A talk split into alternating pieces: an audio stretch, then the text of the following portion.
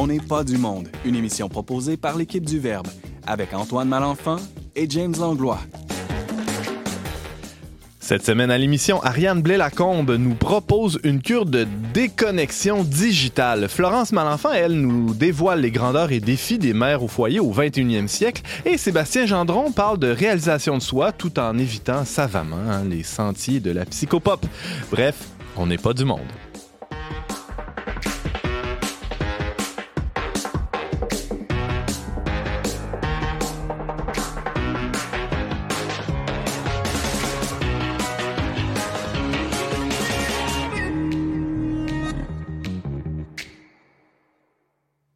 Bonjour à tous, bienvenue à votre magazine Foi et Culture. Ici Antoine Malenfant et je suis en compagnie du très réel James Langlois. Bonjour James. Je suis très réel, hein. je suis très proche de toi. On s'est rapproché avec le temps. Ben oui, avec les années, hein, notre amitié euh, se développe. hein, euh.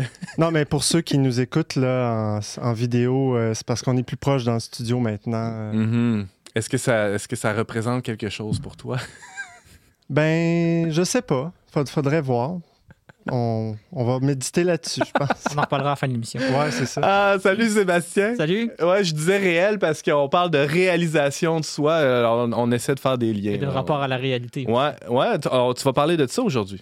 Ben, tu vas parler du réel. Ah ouais. Ouais, ouais, ben, en fait, c'est c'est sub- c'est- c'est subversif. En fait, mon propos, là, c'est qu'on parle de réalisation de soi, de développement personnel, tout ça, mais je pose la question, et si la- le, le point ici n'était pas de ne pas se préoccuper d'abord de soi, mais du verbe de vie qui vit en nous, de se préoccuper d'un autre que soi-même qui, lui, veille sur nous? De se décentrer de soi. Exactement. Qui ferait qu'enfin, on se réaliserait pour ce que l'on est. Alors, restez attentifs, ça va être à la fin de l'émission. Ça, ça va rentrer dedans, comme on dit en canadien. Euh, merci d'être avec nous, Sébastien. On reçoit aussi euh, Ariane Blais-Lacombe. Salut, Ariane. Allô, Antoine? Un beau sujet aujourd'hui pour nous.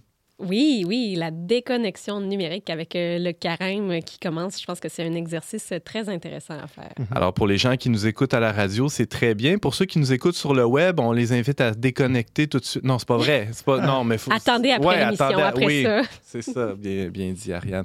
Et alors, euh, ça, ça sera en tout début d'émission. À tout de suite, Ariane. Et on reçoit aussi Florence Malenfant. Bonjour. Bonjour! Une, une suite, hein, une sequel, comme ils disent en anglais, de, de, de ta chronique euh, précédente où tu avais parlé de mère au foyer. Oui, en fait, j'ai décidé de me répondre. Ah ouais? Euh, Non, non, attends, répondre à la réponse, parce qu'Ariane Oui, avait déjà répondu. C'est vrai. J'ai eu un vrai envie feuilleton, de- ça, cette J'ai eu envie de compléter un peu le sujet. Ah, Euh, je pense pas que c'est fini. Non. D'en ajouter, en tout cas. Ça va être passionnant. Euh, toi, 14 minutes de, de, de segment, c'est pas assez. Faut que tu, faut que tu reviennes sur les. Non, mais c'est un sujet euh, éternel euh, dans le sens où le- la, la, la, la paternité, la maternité, on, on y revient assez souvent. puis- Alors, Pietro sur ma chronique, c'est pas grave. Ben oui, non, mais c'est intéressant Ben parce que moi, moi, je lis vos notes, hein, j'ai accès à ça, euh, ce savoir-là. Puis il y a tellement de liens entre vos deux chroniques, ça va être passionnant. Je pense que ça va se faire tout naturellement. À suivre un peu plus tard dans l'émission. Merci Florence d'être avec nous. À tantôt. Je salue Yves Petit euh, qui nous écrit, qui a écouté notre émission sur RVM. Il nous écoute récemment et là, il a découvert notre chaîne YouTube. Puis, il a beaucoup aimé la chronique de Pascal sur euh, Menot, euh, Félix-Antoine Savard et qui, Menot, qui, qui- qui- qui a écrit Menot Maître Draveur. Alors, Ouais. merci à Yves. Vous pouvez nous écrire à on-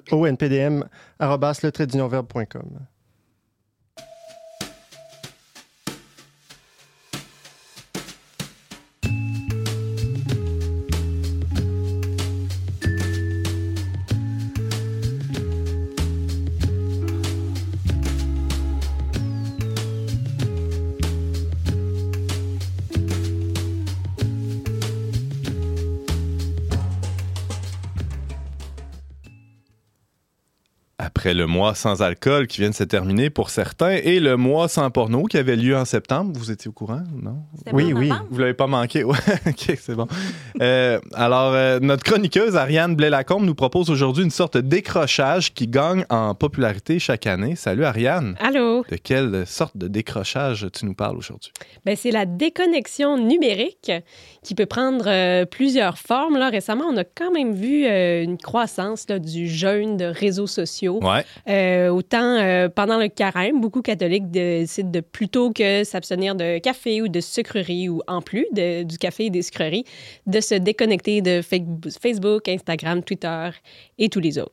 Fait que c'est euh, là, aujourd'hui, tu vas nous présenter, euh, c'est pas juste des idées qui viennent de ta tête à toi, là. Tu t'es nourri de toutes sortes de sources. Exactement. J'aurais aimé ça penser à ça euh, moi-même, mais en fait, c'est j'ai eu la chance l'an passé qu'une amie m'invite à faire un, un genre de, de parcours pendant le carême. C'est quelque chose qui était fait par euh, une euh, compagnie américaine qui s'appelle Saint Maker. Puis eux, ils fabriquent des agendas catholiques. OK? Euh, produit que j'ai pas que j'ai pas acheté donc je comprends pas encore tout à fait la, la, la chose mais bref eux ils avaient ils proposaient un parcours pendant le carême de déconnexion numérique puis donc à chaque semaine on recevait un courriel avec euh, des pistes de réflexion des genres de défis supplémentaires pour être de moins en moins sur nos écrans et de plus en plus avec Dieu Ah, et avec les autres aussi un peu autour Aussi, de nous. C'est un beau dommage collatéral.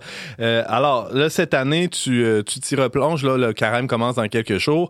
Et euh, c'est quoi les trucs là, qui pouvaient donner ces, euh, cette compagnie-là là, que tu recevais par courriel? Par exemple, euh, semaine 1, tu recevais quoi comme truc? Euh, exactement. Ben, chaque semaine, il y avait des thèmes. Puis, ce que j'ai vraiment aimé de ce défi-là, à, euh, c'est que ça, ça pousse vraiment euh, la réflexion, un- l'exercice un peu plus loin. Parce que, bon, dire je ne serai pas sur Facebook pendant les 40 prochains jours. Ben, bravo. C'est ça, bravo, c'est le fun. Et c'est pas si facile que ça en a l'air, là. Tu y vas avec tes petits bravos, là, mais J'ai jamais essayé, je peux pas dire. c'est c'est vraiment pas si facile que ça, mais c'est aussi que, euh, en fait, quelque chose que je me suis rapidement rendu compte, c'est que j'avais décidé l'an passé de ne pas aller sur Facebook, mais j'avais très rapidement compensé Ah, avec toutes sortes d'autres affaires. Instagram, Pinterest. Genre? Oui, c'est ça. En fait, non, j'avais installé l'application Kijiji et je scrollais Kijiji. Donc, c'est pas glorieux, mais ce que j'ai vraiment beaucoup aimé de ce programme-là, c'est que ça amène vraiment une réflexion plus large sur non seulement les différents appareils qui nous permettent de nous connecter, les écrans dans nos vies. Donc, Mhm. évidemment, le téléphone qui est tout le temps dans notre poche, à portée de main, mais aussi l'ordinateur que la plupart des gens utilisent pour travailler, qui est une source aussi de distraction et Mhm. d'égarements multiples, Mhm. les tablettes, surtout pour les enfants, en fait.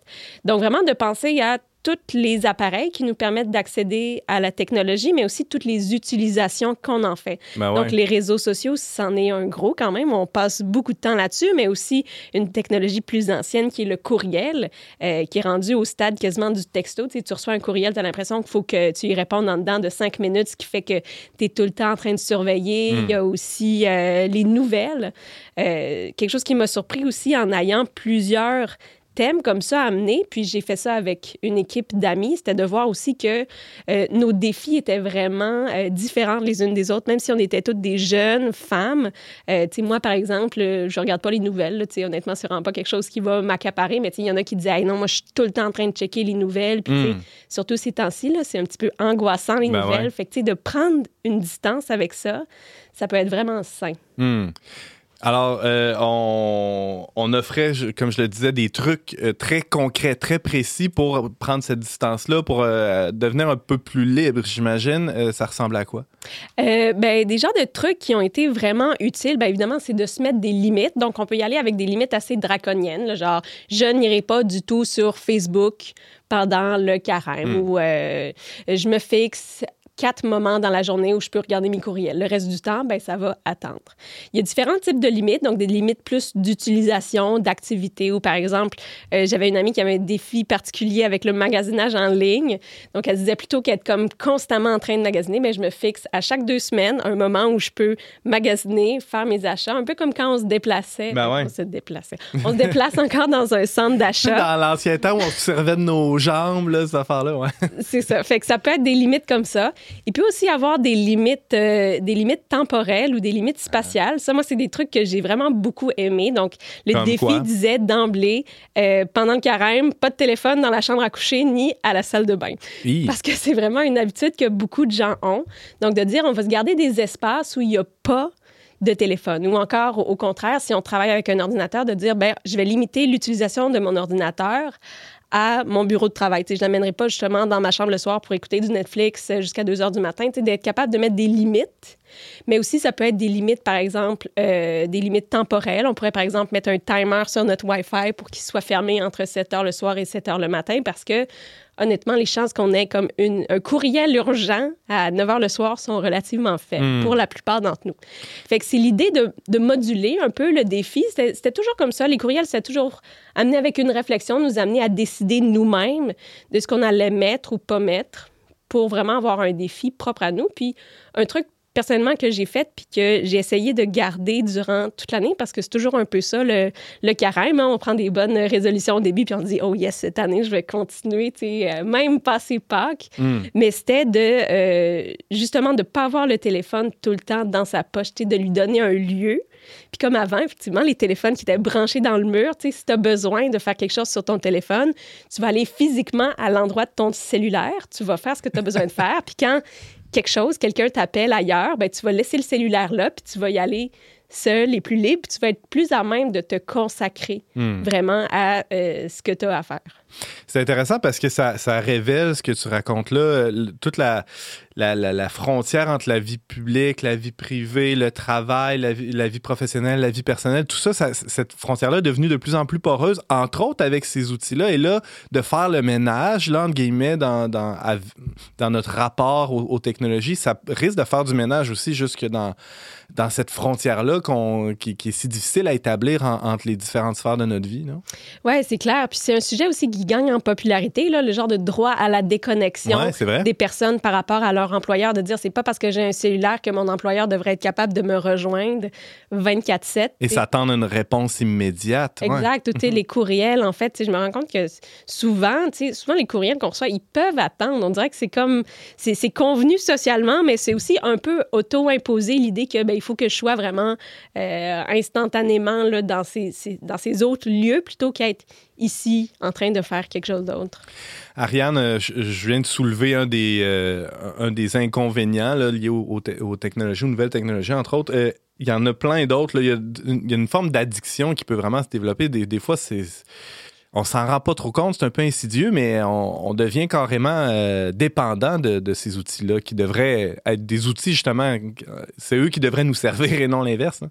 Ah non, clairement. Puis euh, je pense que de s'adonner à cet exercice-là, ça nous permet de voir qu'on n'a peut-être pas un- une relation aussi détachée qu'on le pense avec les outils. Qui est euh, le maître, qui est l'esclave, c'est pas toujours aussi clair. hein. Exactement. Puis aussi que. euh, Ouais, ouais, c'est ça. Ben, j'étais curieux de savoir, c'est quoi les. Je voyais dans tes notes, il y a des, des, des- Il se passe quelque chose même jusque dans notre cerveau, hein, avec, euh, avec notre utilisation de nos cellulaires. Moi, je, je sais très bien, quand je joue à Tetris, c'est comme je peux pas arrêter. C'est très difficile d'arrêter. non, c'est ça. Puis moi, j'ai pas peur de parler d'addiction quand on parle des réseaux sociaux puis des appareils technologiques parce qu'en fait, il y a des études là, qui montrent Ouais. que vraiment, euh, les réseaux sociaux, les appareils technologiques peuvent créer une réelle addiction, que en fait, il y a des gens qui sont payés pour designer euh, des designs puis des, des fonctionnalités qui vont toujours plus nous happer, nous intéresser, faire qu'on va avoir de plus en plus de difficultés Hmm. à sortir de ça. Puis c'est parce que ça va aller, euh, ça va aller sécréter dans le cerveau de la dopamine, qui est la même hormone qui entre en jeu dans les addictions aux, aux drogues ou dans les addictions aux jeux. Hmm. Puis en fait, en préparation de la technique, j'ai pensé à ça. Puis tu sais, les machines à sous, tu sais, les gens qui sont accros aux machines à sous, puis qui Ouais, vont, ouais. puis qui font juste constamment l'actionner. Puis le, le mouvement mécanique, ça me faisait vraiment penser au mouvement qu'on a quand on scroll sur notre Ouais. téléphone pour dire, puis ça, c'est prouvé que c'est une, une- une fonctionnalité qui a complètement changé notre rapport à la technologie. Parce que si on regarde euh, un CD ou un DVD ou une- un livre, Un journal, ouais. un journal, tu sais, il y a toujours un début puis une fin. Sais, moi, chez ma mère, il y a encore un VHS, fait que mes enfants sont capables de mettre la cassette, mais tu sais, il y a une fin à la cassette, puis il Ouais. faut la rembobiner, puis des fois, juste le fait d'avoir cette pause-là, ça nous permet de comme revenir puis passer à autre chose. Mais d'avoir le, le infinite scroll, tu sais, de faire que les vidéos YouTube ou Netflix s'enchaînent sans arrêt, ça fait que tu, tu- comme tu perds un peu le contrôle puis tu, tu rentres là-dedans. Puis c'est vraiment comme, c'est le même réflexe qu'avec les machines. Puis euh, aussi la, la- les vidéos puis le contenu qui est toujours de plus en plus court puis de Mm. plus en plus instantané. Tu sais, quand tu vas sur TikTok puis que tu passes une heure à écouter des vidéos de 5 secondes, sont pas toutes bons, sont pas toutes drôles, mais tu sais, tu sais jamais si le prochain va être vraiment excellent. Fait que, tu sais, t'as tout le temps, là, tu la petite adrénaline, là, de te dire, ah, ben, je, vais regarder encore un, encore un, Uh-huh. encore un. Puis tu- ton temps est happé comme ça. Fait que ça, c'est c'est assez terrible. Je là, vois Florence. Opiné, elle a le problème de TikTok, on dirait. là, non? non, j'ai pas le problème de TikTok, mais, mais euh, j'ai eu à argumenter beaucoup euh, contre euh, la surutilisation des écrans pour l'école, à l'école de mes enfants. Ah ouais. Dernièrement, puis euh, je faisais des, des recherches aussi pour voir s'il y avait des études qui, euh, qui allait dans le sens de ma réflexion. Puis évidemment, euh, oui. Là. Mais il paraît que les gens à Silicon Valley qui conçoivent ces choses-là ne les donnent pas à leurs enfants. Mais non, c'est ça. Parce qu'ils sa- ils- ils sa- ils savent la nocivité de de ça, Uh-huh. donc ils gardent leurs enfants loin de ça, mais ils en vendent partout à travers le monde aux autres, par contre. C'est merveilleux. Aïe, aïe, aïe. Euh, c'est intéressant parce qu'Ariane, il nous reste deux petites minutes à peine. Euh, ça peut être clairement un obstacle, on le voit bien à nos relations, euh, mais il y a quelque chose de plus fondamental, voire de spirituel. euh, dans, dans- il, y a un enjeu- il y a un vrai enjeu là, au niveau spirituel, selon toi. Exactement. Mais c'est pour ça que je trouve que c'est un bon, bon défi, un bon exercice à faire en temps de carême, parce que non seulement se poser des limitations comme ça, ça peut composer une certaine forme de jeûne. Hmm. Donc, ça peut être intéressant pour ça, mais il faut aussi voir que le, temps qu'on dégage en diminuant notre utilisation de ces appareils technologiques-là, ça crée aussi, euh, tu sais, un espace dans nos têtes, une disponibilité, une écoute du silence autour de nous, parce que ces appareils-là, c'est comme un bruit, là, tu sais, incessant, là, ça crée chez nous, tu sais, justement, une, une envie d'y aller qui fait que quand on est plongé sur nos écrans, on n'est pas vraiment attentif à euh, Dieu qui est autour de nous, qui essaie Mm. peut-être de nous envoyer des signaux, de nous communiquer quelque chose. Fait que de coupler une déconnexion avec peut-être des nouvelles habitudes de prière ou avec un effort particulier de ce côté-là aussi, ben ça peut être vraiment très fructueux puis de travailler ensemble. Ariane Blais-Lacombe, tu nous euh, parlais de la déconnexion digitale. Euh, C'est une nouvelle tendance. Euh, non, sérieusement, c'est quand même, on, le voit, là, ça gagne en popularité parce que on, constate assez bien. Là, on est de plus en plus euh, dépendant de, de ces outils technologiques-là. Et là, entre autres avec les réseaux sociaux, de prendre un petit break, spécialement dans le temps du carême, c'est bénéfique, clairement. Merci beaucoup, Ariane, de nous avoir euh, présenté ce concept de déconnexion digitale. On peut te lire assez régulièrement sur leverbe.com et t'entendre aussi à On n'est pas du monde. À très bientôt. À très bientôt!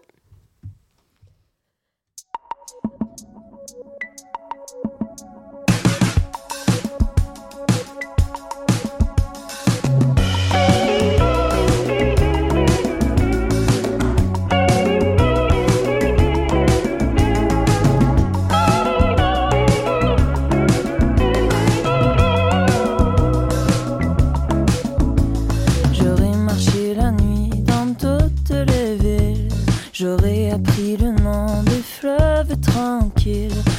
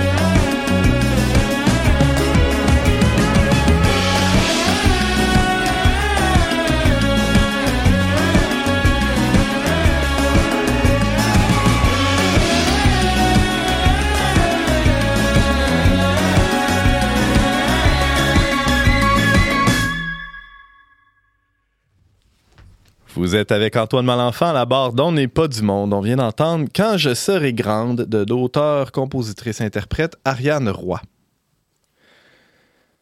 En 2021, la chroniqueuse Florence Malenfant, peut-être que certains euh, auditeurs s'en souviennent, euh, était venue au studio pour nous parler d'une réalité sociale, euh, disons... Tabou. tabou, inexistante, cachée, invisibilisée, tiens. Celle des mères au foyer. Peu reconnu, au moins. Peu reconnu, hein, on va essayer de faire un consensus. Alors, tu questionnais vivement le fait que ce choix, celui de rester à la maison avec les enfants quelques années au moins, euh, ne soit pas toujours libre et éclairé, euh, mais qu'il résultait trop souvent d'une décision un peu par dépit. Est-ce que je me trompe? Oui, c'était. Oui, je, oui, je me trompe. Non, non, tu te trompes pas. C'était un peu mon point. Ouais. Euh, mais, dans le fond, je, je me concentrais beaucoup sur euh, l'argument financier là, euh, de, de cette décision-là. Qui est de pas, ce euh, choix-là. qui est pas, Qui est pas banal, négli- qui est pas négligeable. ouais. Mais qui est pas. euh, qui est pas le centre nécessairement de cette réalité de mère au foyer. Fait que tu avais passé 15 minutes à nous parler de quelque chose qui était comme un peu en marge. là. Mais là, tu veux te focaliser puis parler du centre de, de la chose. Exactement. Qui est? Qui est? tout, Qui est? Ben, qui est difficile à résumer en une, en une phrase. C'est pour ça que je vais en parler pendant 15 minutes. C'est bon.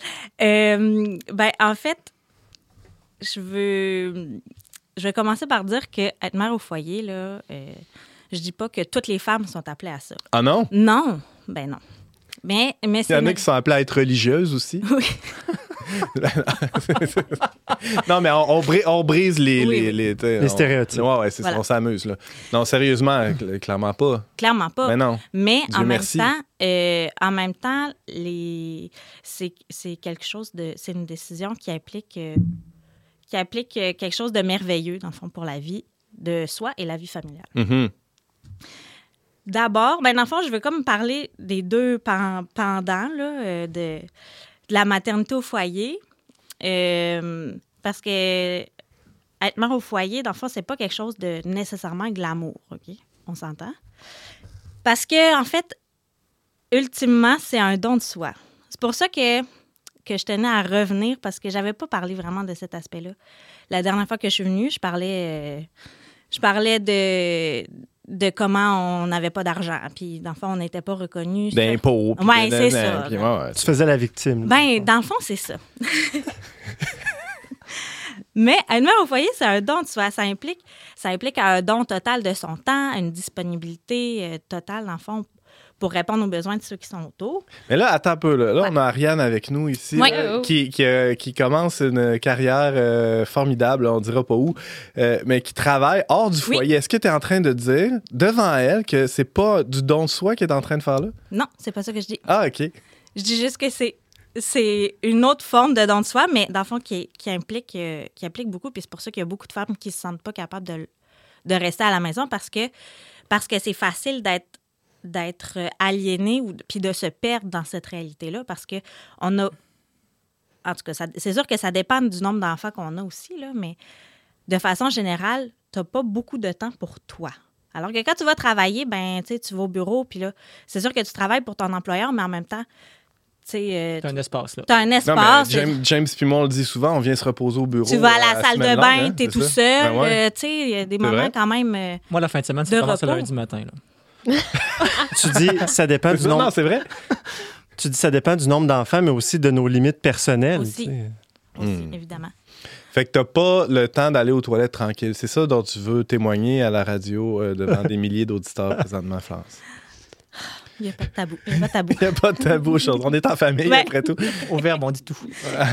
Non, mais sérieusement, euh, revenons à. Excuse-moi, là, c'est moi qui, qui te fais dévier de correct, ton plan. c'est parfait. C'est un- une forme de don, disons-le comme Oui. ça. C'est une forme de don de soi Oui. particulièrement euh, prenante. Oui, parce que aussi, dans, dans cette forme de don de soi-là, il n'y a pas beaucoup, ben, je reviens un peu à ce que je disais la semaine passée, mais il n'y a pas beaucoup de reconnaissance, dans le sens où, où quand tu vas euh, travailler, ben là, tu as une paye à la fin de ta journée qui euh, reconnaît, ou tu ton employeur qui dit tu fait une bonne job aujourd'hui, euh, alors que quand tu es à la maison, ben, tu travailles toute la journée quand même.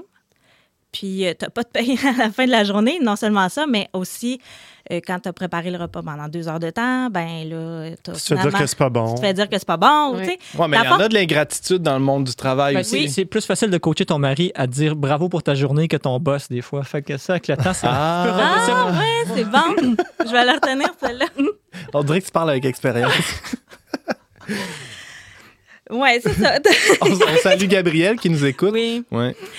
Mais il y a aussi des préjugés face aux mères au foyer aussi encore. Là. Euh, moi, je fais juste me souvenir de... Il y a un an et demi, j'étais dans le bureau d'un médecin qui, qui nous apprenait que notre enfant allait être handicapé. Puis elle m'a demandé qu'est-ce que je faisais dans la vie. Puis là, je dis que j'étais mère au foyer. Tout de suite, elle demande à mon mari qu'est-ce qu'il fait. Puis là, il est ingénieur. Puis là, elle lui demande à Ah. lui, son côté scientifique, qu'est-ce qu'il pensait de cette situation-là. Puis, tu sais, fait que euh, je pense pas qu'elle m'aurait demandé ça si, j'y avais- si je lui avais dit que Ton côté mère au foyer, il ben, pense quoi de c'est ça? ça, tu sais. On verra jamais de mère au foyer euh, se faire interviewer par, euh, Le par. Guy Lepage ou euh, à tout le monde en parle, tu sais, sur les... Tu sais, on demandera jamais, on posera jamais des questions de, de société ou sur euh, le développement de l'enfant ou sur l'éducation à des mères au foyer qui pourtant euh, font ça de leur vie. Là, sont des expertes enfants. Ben, en- Sauf peut-être si t'es la fabuleuse mère au foyer, truc, là. Ah, maman cinglante. Genre, euh, ouais, c'est Un truc de même, ouais. La mère ordinaire. Non, mais si tu pètes une coche sur les réseaux sociaux avec un gros verre de vin, Ben- là, tu as le droit de parler de ta situation de mère au foyer. Non, ou mais que on tu dirait. ça, une cause, euh, Ah. que tu fais une levée de fonds pour euh, soutenir euh, une cause X. Pour les enfants handicapés. par Voilà. exemple, tu La ça. cause des mères au foyer. Non, mais on rigole, mais c'est vrai que c'est- un peu pour ça que je faisais ça en introduction de ta chronique. C'est une catégorie sociale ou c'est un groupe social qui existe pas vraiment dans le discours, qui, dont on tient pas vraiment compte dans les politiques publiques. Puis, en quelque sorte, il y a quelque chose de normal parce que c'est une, anomalie statistique pratiquement. Oui, il y a ça. Puis il y a aussi, je pense, le fait que qu'on représente rien au niveau euh, comme consommateur, dans le fond, vu qu'on on n'apporte pas d'argent dans les coffres de l'État, euh, techniquement, on on n'a pas vraiment de valeur là, euh, Non, mais pour- si dans tu les des- décisions. ouais, si tu fais des petits plats en plus à la, à la maison, c'est. t'es- voyons. Tu, tu vas pas au restaurant. Tu vas pas au restaurant, ça. t'achètes pas de plats préparés. Dans le fond, il y a, il y a tout un aspect. Ben, on, on y revient à l'économie, mais c'est quand même un, un élément. C'est quand même un élément important. Tu, tu, tu, tu, re- tu reprises, euh, tu ré- répares les, les bas troués de tes gars, non? Non, pas encore. Ça s'en vient. Ouais, peut-être. Alors, il y a l'aspect euh, du don de soi, Florence Malenfant. Euh, rappelons que tu avais écrit un texte là-dessus il y, a quelques, il y a quelques mois. Ça s'appelait Pénurie de parents. Oui. Euh, il y a aussi euh, un, autre, euh, un, un autre aspect important, c'est celui du temps. Euh, pour, pour toi, c'est important, le, le temps que tu... On parlait de la, bon, la reconnaissance, t'as pas cette reconnaissance-là, mais il y a quand même des, des avantages, celui... Des, des, des Des avantages, avantages. celui d'avoir plus de temps. Tu te dis que tu n'as pas le temps dans aux toilettes, mais quand même, tu as, le temps justement de préparer des, des, des, plats chroniques radio. Je Des dis pas- chroniques radio. Je dis pas que je dis pas que j'ai pas le temps d'aller aux toilettes. Je, je peux pas aller aux toilettes seule. Ah, OK. C'est la nuance. C'est vrai, c'est pas pareil. c'est la nuance. Mais oui, le, le temps, c'est- c'est ça, ça a une valeur réelle Mhm. dans, dans mon quotidien de, de mère à la maison. Puis, euh, sais, dans le fond, je, je pensais à ça, puis je me disais, tu sais, on dit tout le temps, le temps, c'est de l'argent, mais, mais on oublie de, de, de considérer que, dans le fond, la recherche continuelle d'argent, ça nous prend du temps, ça nous vole du temps. Un peu comme les écrans aussi, d'ailleurs, qui nous volent du temps. Ça coûte cher faire de l'argent aussi, parce que plus tu as d'argent, plus tu en dépenses. Fait que plus faut t'en gagnes. C'est. Mm-hmm. Ben exactement, puis c'est un Non, c'est ça. Je, Ça- je- je pense à Florence. euh, Regarde, elle peut venir habiller n'importe comment euh, au ferme. Non, non, je, je te taquine. Ça Non, paraît non, que mais- c'est ta sœur. Non, non, c'est important de le dire. on est à l'aise. C'est important de le dire. Non, mais euh, je- je- c'est très beau ce que tu portes. Ce que je veux... non, mais ce que je veux dire, c'est quand on travaille, il faut, euh, faut s'acheter du linge, il faut s'acheter un deuxième ça- C'est un peu ça ton point, Sébastien. Ben, c'est aussi que c'est parce que plus, tu sais, l'argent, ça, ça crée des désirs aussi d'avoir de l'argent. C'est un cercle plus vicieux. Oui, c'est Ben ça. oui. C'est que plus t'en as, plus t'en dépenses. Puis, à un moment donné, il faut quasiment inventer des façons de dépenser son argent. Mais les gens qui sont très riches, là, c'est une préoccupation continuelle pour eux de, de faire quelque chose avec leur argent. Là. Puis là, tu trouves là. une fondation. Ben oui, pour justifier Ou le fait tu que vas tu dans que tu- l'espace. Oui, ouais, exact. Tu construis ta- ton vaisseau spatial. Dans l'espace, tu peux pas aller aux toilettes euh, tout seul, tranquille. Seul, non. plus, Non. non. Mais, mais Florence, euh, revenons sur le plancher Oui. des vaches. Euh, T'as du temps, toi, Moi, j'ai du temps.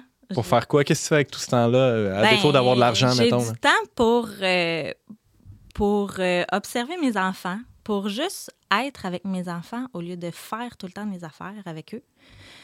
C'est sûr que dit de même, ça fait un peu poche là, comme mère. Là. Euh, Ben ouais. Moi, je fais rien avec mes enfants, je fais juste les regarder. Mais dans le fond, mes en- les enfants ils ont Ils ont besoin de ça. ils ont besoin de temps pour jouer tranquille, sans être tout le temps surstimulé, sans être tout le temps interrompu par des wow, t'es bien bon ou hey, euh, attention euh, pour pas te faire mal. Ou... Dans le fond, ça me permet de, de juste les observer, d'être présente s'ils ont besoin, d'être attentive aussi au, ch- au changement dans leur comportement parce que, dans le fond, je passe la journée avec eux, fait que je vois, je vois leur inter- leurs interactions avec leurs autres frères ou. euh, ou que c'est un problème. Là. Puis ça me donne le temps d'intervenir aussi avec eux. Pas d'être non plus dans la culpabilité, puis d'être euh, plus constante là, dans l'éducation. Parce que je vois que, dans le fond, ça peut être, euh, ça peut être euh, quelque chose de difficile, là, dans le fond, la constance dans l'éducation. De base, là, De base, le statut, ouais, ouais. Mais, tu sais, si dans le fond, je vois mon enfant de 5h30 à 7h30 le soir parce que j'ai été à la- à- au travail toute la journée ou qu'il a été à la garderie toute la journée, bien, c'est sûr que si j'ai deux heures avec dans ma journée, je vais peut-être avoir plus tendance à laisser passer des comportements au lieu de, de, de- au lieu de, de donner une conséquence ou de gérer une, euh, une réaction euh, inappropriée ou Mhm. fait que c'est sûr que dans le fond, d'avoir été avec lui toute la journée, je vais avoir moins peur là, de, de. De briser, De briser ce- quelque chose, exactement. Ouais, ouais. Ariane, euh, toi qui, qui a déjà réagi à la chronique de Florence, j'aimerais ça t'entendre. Oui, ben euh, moi, je, je- je suis en admiration là, devant Florence là, parce que ça, ça a toujours été mon but dans la vie, être femme au foyer. Puis là, je suis une femme au foyer déchue au travail. Ah, non, ben non, mi-temps, là, franchement. Ben, c'est drôle que vous disiez ça parce que du temps où j'étais réellement, là, maman à la maison, j'avais signé un- une lettre dans un journal, puis j'avais signé comme mère au foyer. Puis quelqu'un était allé fouiller sur moi, puis il avait trouvé que je donnais des cours de danse portage. Je les donnais bénévolement. Mais vois-tu, cette personne était là, elle est même pas femme au foyer. Fait que, tu sais, non seulement c'est minoritaire, mais on dirait que les gens veulent pas penser que c'est possible, veulent pas te laisser faire ça, tu sais, si tu veux faire ça. Fait que moi, j'ai beaucoup d'admiration. En un sens, je pense que je me définirais encore comme, tu sais, mère au foyer dans mon cœur parce que j'aimerais ça, puis je reconnais vraiment la, la plus-value que ces gens-là amènent à la société puis dans leur famille. Mais, les obstacles dont tu parlais au début, c'est- dur, c'est tellement exigeant, puis comme, euh, c'est ça, là, la, la patience que ça demande avec les enfants, le fait que tu pas, as très peu de concret là, à la fin de ta journée, là, tu te demandes des fois toi-même, voyons, qu'est-ce que j'ai fait aujourd'hui? Mais en même temps, c'est c'est c'est pas incompatible là, euh, de de donner son temps ailleurs. Tu sais, moi, présentement, je suis aux études à Ben. temps partiel, tu sais, puis je fais un Mhm. stage, puis... Mais je me considère quand même comme mère au foyer, Ben oui. puis C'est un état d'esprit, bref, c'est ça, je crois. c'est comment je me définis. C'est ça, c'est ça qui compte le, Voilà. le Si tu le sens. Sébastien? Ben, c'est parce que dans la société, dans- avec euh, toutes les dérives qu'on rencontre, là, tous les, les excès dans lesquels on, on- on baigne, là, je pense que les signes de contradiction sont importants. C'est des gens qui nous montrent que la, la- la ligne de- éditoriale là, reconnue n'est pas la seule possible.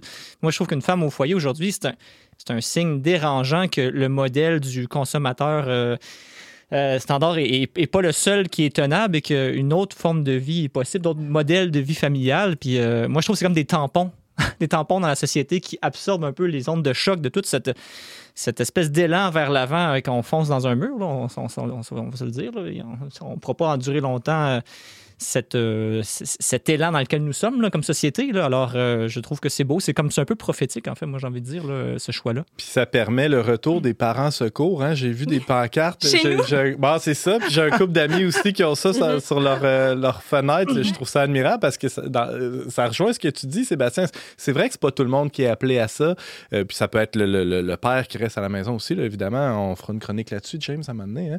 C'est mon, mon grand fantasme inavoué. Mais euh, ça- ces lieux-là où, euh, hors du temps, hors du marché aussi, hein, du marché de l'emploi, entre autres, mais euh, de- du grand marché avec un grand M, ça, ça permet ces, ces bouffées d'air-là, ne serait-ce que pour dépanner euh, le quartier. Ça favorise une vie communautaire Mhm. aussi. Florence, c'est tout le temps qu'on avait. Va falloir que tu reviennes une troisième fois nous en parler. Parce qu'il Ouais, reste fait le tour, là? Non, j'ai pas, pas, fait le non. tour. non. J'ai même pas fait la moitié de mes notes. Mais là, il va falloir que tu fasses regarder tes enfants, euh, garder de nouveau tes enfants pour venir Par nous en leur parler. père, ça marche. Par une Ah. autre mère au foyer. Florence Malenfant, tu nous parlais de, ben, de mère au foyer, puis de cette affaire-là. On peut te lire sur leverbe.com. Euh, on peut y aller et écouter aussi euh, ta- ton ancienne chronique que tu avais faite euh, sur le sujet. Là, on, euh, sur, on a ça sur anchor.fm euh, barre oblique ONPDM. On peut regarder ça n'importe où sur, sur Internet. Hein, c'est- on n'a pas déconnecté digitalement. Merci, Florence. Ça fait plaisir.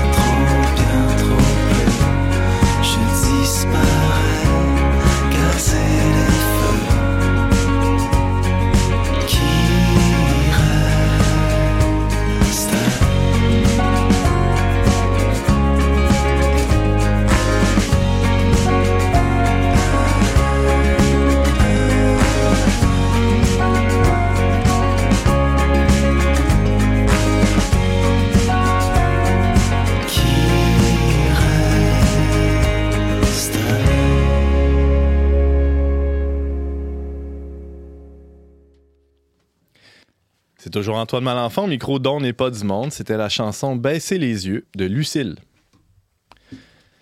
Tous les livres de psychopop et les coachs en croissance personnelle vont le dire de toutes les façons possibles. Deux points. L'important dans la vie, si on veut le bonheur, et Dieu sait qu'on le veut, hein, c'est euh, l'important, c'est de se réaliser. Vous êtes d'accord avec ça, tout le monde? Non. Oui, oui, on, Silence on est tout à fait d'accord. Oui, oui, merci James, une, une chance est là. Alors, Sébastien Gendron, chroniqueur en N'est pas du monde et coordonnateur de la pastorale dans Mission Belle Chasse et de Chemin, euh, va aller dans le même sens que les, euh, les psychopop et les coachs euh, personnels et va nous dire que c'est important de se réaliser, n'est-ce pas? mais en apportant une nuance. Parce que j'ai l'impression que, que dans le monde dans lequel on vit, tout le monde est très préoccupé de soi. C'est, chacun doit, doit s'accomplir, se réaliser. Le Maslow et toutes les, ponces du développement personnel met au, top de la pyramide euh, cette, cette, réalité. Mais euh, je pense que ce que le christianisme a de plus à apporter dans cette réflexion-là, euh, c'est que la réalisation de soi passe par un autre que soi-même. Et l'accomplissement de cet épanouissement qu'on cherche tous passe par une altérité, par un rapport à un autre, et c'est en s'intéressant un peu à ça, et de plus en plus à ça, et de moins en moins à soi finalement, que paradoxalement, peut éclore en nous la vie et euh, nous permettre d'enfin atteindre cette liberté auquel on aspirait, mais d'une façon différente, parce que dans le monde égocentrique dans lequel on vit, parce que tout le monde est un peu pris là-dedans, plus ou moins euh, qu'on le veuille ou non, euh, les aspirations qu'on porte sont toujours tournées autour de son petit moi. Euh, même quand c'est pour des idéaux respectueux et, tout ça, mais euh, quand on se scrute un peu puis on regarde en nous qu'est-ce qui nous drive, on, on réalise que dans le fond, il y a une certaine indifférence ou en tout cas un certain mépris des autres c'est c'est tellement, dans le fond, ma vie qui doit être réussie au final que dans le fond, celle des autres passe tellement en second, en second plan. Et même des fois dans les projets qui paraissent un peu comme tu dis, qui paraissent bien altruistes, euh, comme fonder une famille ou euh, s'impliquer dans une cause euh, humanitaire, euh, ce qui est des fois la même chose, là. Il y a, il y a- il y a- il peut même avoir des, des mécanismes presque inconscients qui font que on- c'est nous qu'on est en train de, de, ré- de tenter de réaliser ou c'est un projet qui, euh, où on instrumentalise les autres, c'est ça Ben, que tu veux nous dire? On peut faire un lien avec la chronique de, de Florence sur la, la vie de famille. C'est dans le monde dans lequel on vit où, dans le fond, ce qui importe, c'est que moi, je, je- je m'accomplisse. Euh, même faire des enfants, ça peut être une façon pour moi de de- de- d'enjoliver ma vie. Tu sais, d'avoir un petit que j'aime, que je vais chérir avec mon, mon petit mari ou ma petite femme. Euh, tu sais, je veux dire, euh, mais on sait que la vie de famille, avec ce qu'elle est, puis on voit pourquoi ça pète autant de partout, c'est que c'est un don de soi et c'est une mort à soi-même. C'est si je ne suis pas engagé dans un chemin de souffrance, c'est-à-dire de, de- de moments douloureux où je vais devoir me sacrifier, ben c'est sûr que la vie de famille va me peser d'une manière qui va me m'alourdir et qui va faire qu'au final, j'aurai juste envie de tirer à plug là-dessus. Puis, Non, mais euh, c'est des vieilleries, là. c'est du vieux vocabulaire, ça, le- l'esprit de sacrifice. On disait ça dans les années 40, Sébastien Gendron. Là. Tu peux pas nous ramener ça en 2021, il y a- 2022. Il n'y a Ben, plus personne qui est capable d'entendre ça. Oui, mais justement, les gens aujourd'hui, quand ils veulent atteindre quelque chose, ils veulent, mettons, avoir un diplôme, avoir tel job, ou ils veulent avoir le corps de rêve, ou ils veulent. euh, L'Everest. oui, mon- monter l'Everest, le dépassement de soi, les gens sont prêts à souffrir et à s'investir dans une cause pour atteindre un objectif qu'ils se donnent. Mais spirituellement, c'est la même affaire. Les gens, ils comprennent pas des fois que sans souffrance, tu pourras pas atteindre un niveau d'émancipation intérieure qui, qui corresponde un peu à qui t'apporte une satisfaction où tu n'es pas seulement en train de réaliser que tu as des rengaines qui te tirent par, par le fond, puis qui t'entravent, puis qui finalement te pèsent, puis qui fait que constamment, ta vie, en bonne partie, c'est de chercher des compensations à droite puis à gauche pour oublier que tu es malheureux. tu sais, pour, pour t'offrir des moments de plaisir, à défaut d'avoir juste la joie en toi, d'être juste heureux, peu importe les circonstances, parce que le bonheur, c'est d'être heureux quoi qu'il advienne. Ça, c'est la vraie liberté. Quand ton bonheur, c'est de contrôler les circonstances extérieures pour que tout concorde selon ton plaisir, ben c'est plate parce que le jour où il y a quelque chose qui rentre là-dedans qui vient fucker tes plans, ben t'es déçu, puis t'es en maudit, puis tu te fâches, puis tu le fais savoir aux autres. Puis t'es triste. Sébastien Gendron, ce que tu es en train de nous dire, c'est qu'il y a quelque chose dans le christianisme de, de- et, et dans la vie bonne ou dans la, même dans, de- de- de- dans la vie heureuse là, qui est foncièrement paradoxal. Pour avoir la joie, il faut passer par la souffrance. Ben, C'est comme inévitable. Ben, c'est ça. Il y a- il y a une image là, que, que le Christ donne dans l'Évangile. Il dit Si la graine tombée en terre ne meurt, elle reste seule. Mais si elle meurt, elle porte beaucoup de fruits. Et ça, cette graine, c'est Dieu qui a donné sa vie et qui est venu la semer en chacun de nous. Mais si on ne laisse pas cette graine mourir en nous, elle asphyxie, elle pourrit, euh, euh, elle ne porte pas le fruit qu'elle est appelée à porter. Et euh, cette mort à soi, c'est d'accepter, entre autres, puis moi, je, je- je- j'ai considéré ça dernièrement, là. Il y a différentes façons de considérer la passion du Christ. là. Les gens qui ont, ont peut-être déjà vu un crucifix ou regardé un film de Jésus ou lu l'Évangile, je sais pas trop. C'est scandaleux, la croix. là. On se dit, qu'est-ce que ça vient faire là? Comment c'est qui ce Dieu-là qui vient me parler de cette manière-là de ma vie ou qui me dit qu'il est amour en se faisant euh, décapiter? euh, Un, un dieu d'amour qui, qui se. Ça qui- son branding, là, son marketing, c'est un instrument de torture. C'est ça. vraiment Fait que ça, tu beau. peux juste le comprendre par la grâce. Fait que, que je l'explique aujourd'hui, ça changera peut-être rien, mais je le dis quand même. Moi, la façon que j'ai compris la croix, c'est que le Christ étant la vie même de Dieu, étant la vie que l'on porte tous en nous, cette image d'un Dieu souffrant, c'est exactement l'image extériorisée de ce que je fais souffrir à ma, souffrir à ma propre vie. Chaque fois que je me choisis moi-même, chaque fois que je la fais taire, chaque fois que je la fais suffoquer parce que je veux pas l'entendre, parce que je veux que ça marche à ma manière. Puis quand tu commences à considérer cette image de Jésus en croix comme une icône de ce que tu fais subir à ta propre vie intérieure quand tu refuses d'entrer dans la relation qui te sauve, tu comprends que la méditation, la contemplation de ce mystère-là t'ouvre au fait que lui a, dans sa liberté, a réussi à vaincre tout ce qui, toi, t'entrave. Et que quand tu es redevable à lui, quand tu rentres dans la communion de sa vie, lui a une force qui te permet de dépasser des choses que tu n'arrives pas à dépasser par toi-même. C'est ça, parce que, tu sais, pour revenir à l'expression de sacrifice, tout ça, je pense que ce qui nous rebute spontanément, ou dans, chez la plupart des gens, c'est qu'on perçoit ça comme une espèce, un espèce de moralisme, là, tu sais, où il faut serrer les dents. Fait, OK, il faut que je fasse un sacrifice, tu sais. Mhm, Puis mhm. c'est c'est pas le cas de ce que tu dis, là. Non, mais sais, c'est comme je dirais, tu veux perdre du poids, il va falloir que tu sacrifies ton, morceau de chocolat une fois de temps en temps. Ça dépend de ce que tu veux. Si tu veux juste être ce que tu es, vis la vie telle que tu l'entends, mais si tu veux, tu as des aspirations un peu autres, ben, il va falloir, à un moment donné, que tu fasses des gestes, que tu poses des actes qui vont aider à, déter- à te déterminer dans ce sens-là. Et euh, c'est sûr que la religion peut être vue comme un moraliste, comme une série de règles, qui en- finalement, qui est asséchant.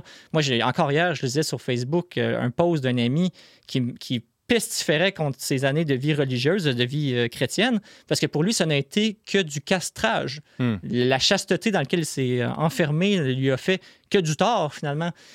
Parce que si on considère les choses de l'extérieur, c'est sûr que c'est juste des contraintes. C'est sûr que ça apporte pas la vie. C'est sûr que ça fait juste nous frustrer.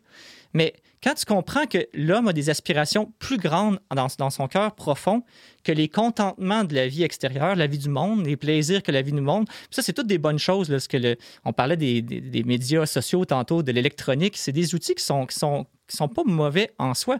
Mais quand ça devient ça ta source de bonheur, quand c'est avec ça que tu assouvis ta soif d'être heureux, ben quelque part, tu restes assoiffé. Parce que tu es fait pour la vie éternelle, tu es un être spirituel et tu es fait pour les choses d'en haut. Et ça, ça implique une renaissance. Une renaissance dans le sens où, comme le serpent qui laisse sa vieille peau, là, maintenant, il faut muer. Il faut muer. Il faut, laisser derrière quelque chose qui est appelé à mourir parce que ça ne porte pas de, de fruits.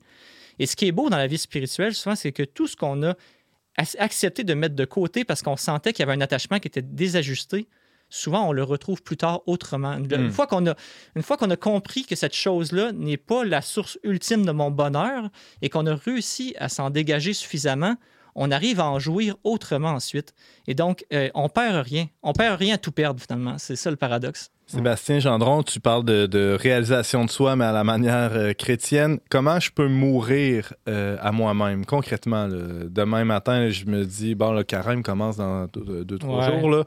Euh, je, je commence enfin à mourir à moi-même, mourir à mes projets, à, mon ego. Euh, je commence par où? là? Qu'est-ce que je fais? Il n'y a pas de réponse facile à ça. Moi, ça fait 20 Parle-nous de toi, alors. Ça fait 20 ans que je suis chrétien, ça fait 20 ans que, que je, je m'échine à m'émanciper de- d'entraves que je porte dans ma vie, comme beaucoup de monde. tu sais. Les gens en général, c'est rare qu'ils naissent euh, euh, Sans limite. comme complètement épanoui, puis avec une famille heureuse, puis qu'il n'y a pas de, de blessures, puis de traumatismes, puis de, de, de, liens, de non plus à traîner dans ces breloques. Fait que dans le fond, euh, c'est pas, il n'y a pas de, de solution facile à ça. Euh, moi, j'ai assez plein de trucs. J'ai fait des études, j'ai fait des pèlerinages, j'ai fait des retraites, j'ai lu, j'ai lu l'Évangile. Mais je pense que la parole de Dieu nous donne des pistes. Et puis, je pense que oh, je pense qu'un des problèmes aujourd'hui, c'est qu'on manque de maîtres pour nous montrer un chemin de libération. Euh, je trouve qu'on on lit l'Évangile beaucoup en superficie. On, on s'intéresse à Jésus dans sa vie terrestre. On dit Jésus a fait ceci, Jésus a fait cela. Mais on Nous s'intéresse- enseigner des belles choses. c'est ça, mais on s'intéresse trop peu à, à la doctrine mystique et spirituelle que voulu nous inculquer, que Saint Paul et Saint Jean décrivent de façon très belle, mais mystérieuse aussi parfois. Mais il faut côtoyer ces écritures-là puis les mettre en pratique pour que ça rentre dans le casse, un donné. Puis, euh, genre, euh, je, pense que ulti- ultimement, l'enjeu final de la rédemption, parce que la dernière fois, je parlais de divinisation, le fait d'être habité par Dieu dans tout son être corporel et spirituel, mais la divinisation n'est possible que par la rédemption. La rédemption, c'est la mort à mon péché. Et tant que je ne touche pas fondamentalement où je cherche à rester propriétaire de ma vie, où je suis le premier répondant de ma vie et c'est moi qui ai le dernier mot à dire sur ce qui arrive ce qui se passe, tant que ça, ça ne meurt pas, le Christ restera en, périphérie de ma vie, même si je suis croyant, même si je suis ci, même si je suis ça. Et là, il y a quelque chose d'extrêmement difficile à vivre. Cette mort-là, cette graine-là, ce noyau dur, ce kyste là dedans de nous qui doit, qui doit crever est difficile à crever. Mais euh, il faut, je pense aussi, apprendre à se sonder. À se sonder dans le sens de voir en dedans de nous qu'est-ce qui est contraire à ce que nous enseigne le Christ, mais pas de façon excessive non plus, parce que ça peut devenir une préoccupation de soi, comme je le disais, comme tout le monde l'est un peu. Et si on est préoccupé de soi en se regardant soi-même, on passe à côté de l'occasion de se regarder dans le regard de celui qui nous connaît en vérité, de celui qui nous aime tel que nous sommes et qui nous appelle à plus que ce que nous vivons. Alors, euh, il y a comme un château fort en dedans nous. Tu sais, la fameuse, le conte là, de la princesse dans une tour, là, gardée par un dragon, le preux chevalier. Qui... Ça, c'est archétypal. là. Je, je- pensais à ça hier. C'est profond. cette princesse-là, c'est notre âme qui est enfermée dans un cachot. Là. Puis il y a ce dragon qui, empêche le, preux chevalier, qui, est- Jésus-Christ, Dieu lui-même, de venir nous libérer, nous épouser, parce que c'est ça que la princesse elle veut. Elle veut être, elle être elle veut être rencontrée, elle veut être sauvée. Et, et- et tant que je ne rentre pas dans cette soif de mon salut comme une petite princesse qui veut, qui veut que, son, que son Dieu vienne de secourir, ben, je continue à mener ma vie comme je l'entends, autosuffisant, puis sûr de moi-même, puis Dans, ah ouais, ton, par dans ton donjon. Là, Puis moi, j'ai des talents, j'ai ouais, des ouais. capacités, Ah puis je suis capable, puis ma vie est pas si pire que ça, puis ah ouais, donc. Mais je pense qu'il y a trop de chrétiens. Euh, euh, ben, tu sais, ta chronique, euh, c'est des culs, là, peut-être trop de chrétiens bourgeois dans le sens où, où on est satisfait de soi Ouais. et, et pas assez du fait que est-ce que c'est le Christ qui vit en moi? Ou c'est moi qui vis finalement? Parce que la réalisation de soi, c'est quand c'est plus moi qui vis, c'est le Christ qui vit en moi. Et là, quand c'est le Christ qui vient à moi, je suis prêt à. Je suis prêt à mourir vraiment pour les autres. C'est, Ben, que- donner ma vie. Elle est déjà donnée. C'est un peu comme les moines de Tibérine qui étaient, qui étaient prêts à donner leur vie. Elle était déjà donnée dans. Tous les transhumains de ce monde le rêvent de la vie éternelle sur Terre. Ils veulent trouver la, la recette magique pour ne jamais mourir. Mais quand on vit la mort à soi-même, la mort n'existe plus. Tout ce qui était porteur de mort en nous est mort. Alors tout ce qui reste, c'est la vie, la lumière, l'esprit. Et donc la, la, la, venue prochaine de, de, de- mon corps n'est même plus un problème parce qu'on est tellement déjà pétri de l'éternité, de ce que Dieu a à nous offrir, qu'il n'y a, plus de peur. En fait, ce qui nous tue, c'est la peur de la mort. C'est pas la mort en elle-même, c'est le fait qu'on est tellement euh, dans notre petit néant qu'on sait que si notre corps s'éteint, il restera plus grand-chose, on va être comme laissé à nous-mêmes. Mais si ta vie est en Dieu, si tu lui appartiens complètement, pas juste dans ta pensée, dans ton corps et dans ton esprit, ben, il n'y en a plus de mort. Et ben là, je suis, effectivement, à ce moment-là, ben, je peux me donner toute ma vie durant et être au service des circonstances et des personnes parce qu'il n'y a plus de préoccupation de moi-même. Je suis sauvé. Et paradoxalement, tu vas te réaliser. Eh, eh, oui, mais oui, c'est ça, exactement. De- je vais, je vais m'épanouir d'une façon euh, que je n'aurais jamais pu penser avant, mais d'une manière très différente aussi, parce que ça se peut que le Seigneur m'amène vers des chemins qui n'étaient pas exactement ceux que je pensais ou qui va les habiter d'une manière différente que si c'était juste moi qui menais ma barque. Sébastien Gendron, tu nous parlais de, de quoi, non? De bien des affaires. De tout. De salut. tout, de la De- vie, de salut. hein, de la vie, Euh, de, de salut. euh, et euh, on te salue. Merci beaucoup d'avoir euh, été avec nous aujourd'hui Toujours un plaisir. parler de, de réalisation de soi, mais à la manière chrétienne. À très bientôt, j'espère. Amen. On fait une petite pause, une petite pause musicale et euh, ben, tout de suite après, nos chroniqueurs nous partagent leur coup de cœur culturel. Restez avec nous.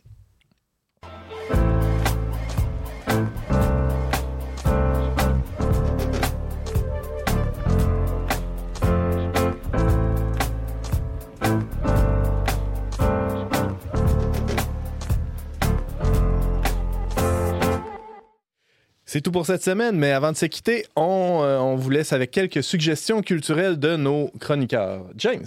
Ben, il y a une, une, euh, installation multimédia contemplative, rien, de moins, euh, à la chapelle du historique du Bon Pasteur dans les environs de Montréal, sur la rue Sherbrooke. C'est une, une installation qui va être euh, accessible au public du 10 février au 12 mars. Il faut euh, s'informer sur la page Facebook de l'événement. Cette installation, ça porte le nom PAX, en référence à la paix, et parce que c'est le, le créateur du balado Abbaye, Louis-Olivier Desmarais, un artiste sonore montréalais qui, euh, qui a fait justement un- un- une, une incursion auditive chez les moines de Saint-Benoît. Donc, Pax, c'est un peu la devise des moines bénédictins.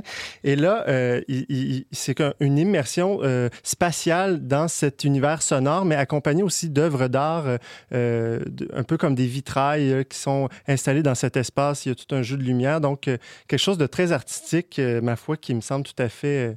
qui, est très attirante, très mystérieuse. Mais pour bref. avoir les infos, Ben, c'est ça, il faut aller sur la page Facebook de l'événement PAX. Sinon, euh, je pense qu'en ligne, là, c'est possible sur Internet de, de vérifier. J'ai pas trouvé beaucoup de choses, à part sur une billet- billetterie, entre autres, là, mais sur de la chapelle historique du Bon Pasteur. Mais mettra le lien sur notre Ouais, page ouais, exactement. Merci, James. Florence? Moi, je vous recommande chaudement d'aller euh, écouter la pièce de théâtre Manuel de la vie sauvage, qui est présentée euh, au théâtre du CEP, qui est aussi possible, euh, c'est aussi possible de le visionner là, en visionnement numérique sur leur site internet, où euh, on remet en question beaucoup de beaucoup d'aspects là, du développement des technologies euh, et de la cohabitation, tout ça avec euh, nos vies. Ça s'appelle Manuel de la vie sauvage. C'est tiré du, euh, c'est une pièce qui est tirée du roman de, de Jean-Philippe Jean-Philippe Barry-Guerra- Barry-Guerrard. Barry-Guerrard, dont on a beaucoup parlé. Euh, merci Florence. Sébastien Gendron. Euh, cette semaine, j'ai revu avec mon épouse le film Monsieur Vincent, qui est euh, la vie de Saint Vincent de Paul, qui a vécu au 17e siècle. C'est un très beau film où euh, cet homme, dans sa mystique des pauvres, disait souvent Les pauvres sont mes maîtres. Il montrait comment, pour lui, la façon de communier au Christ, c'était de servir les plus petits, les plus démunis. Et puis, c'est intéressant parce que le début du film commence avec une, infestation de peste, simili-peste, en fait, une fausse peste dans un village où ils rentrent comme nouveau curé. Et on voit tout le village confiné qui lance des roches à ce bonhomme-là qui se promène dans les rues pour finalement aller libérer une petite fille qui, qui est prisonnière dans une maison puis qui aurait crevé de faim s'il n'avait pas intervenu. Mais juste pour dire que le confinement, ça a commencé euh, bien avant. C'est pas une invention 2000 du. 2020, là. Ah ouais, ok. On peut être confiné dans son âme. Ah oui, tout à fait. Donc c'est Monsieur Vincent. C'est un vieux film, mais qui est c'est toujours bon de le revoir. euh. Oh oui, c'est un classique. Merci Sébastien. Moi, je vous suggère. Je peux-tu, James, j'ai tout le temps. Ben oui. Ah ouais, je vous suggère le livre euh, L'habitude des ruines de Marie-Hélène Voyer. C'est euh, aux éditions Luxe Éditeur. C'est sorti en 2021. C'est un livre qui parle de notre rapport qu'on a ici au Québec au patrimoine bâti. Alors, pour ceux que ça intéresse, là, c'est un très, très beau livre. C'est superbement écrit aussi. Euh, donc, euh, ça s'appelle L'habitude des ruines de Marie-Hélène Voyer chez Luxe Éditeur. Merci à tous d'avoir été là cette semaine. Et euh, merci à nos, ben oui, à nos chroniqueurs pour leur chronique. Merci à James Langlois à la technique et à Marc-Antoine Baudette aussi qui, le- qui était à la technique aussi. Euh, on, euh, on se rejoint la semaine prochaine pour un autre, un autre balado. Vous pouvez euh, revoir ou partager cette émission en tout temps via votre plateforme de balado préférée euh, sur YouTube ou Facebook. Pour tous les détails, visitez leverbe.com barre radio. Euh, je remercie la Fondation Lucien Labelle pour son soutien Et nous, on se retrouve la semaine prochaine pour une autre émission dont n'est pas du monde.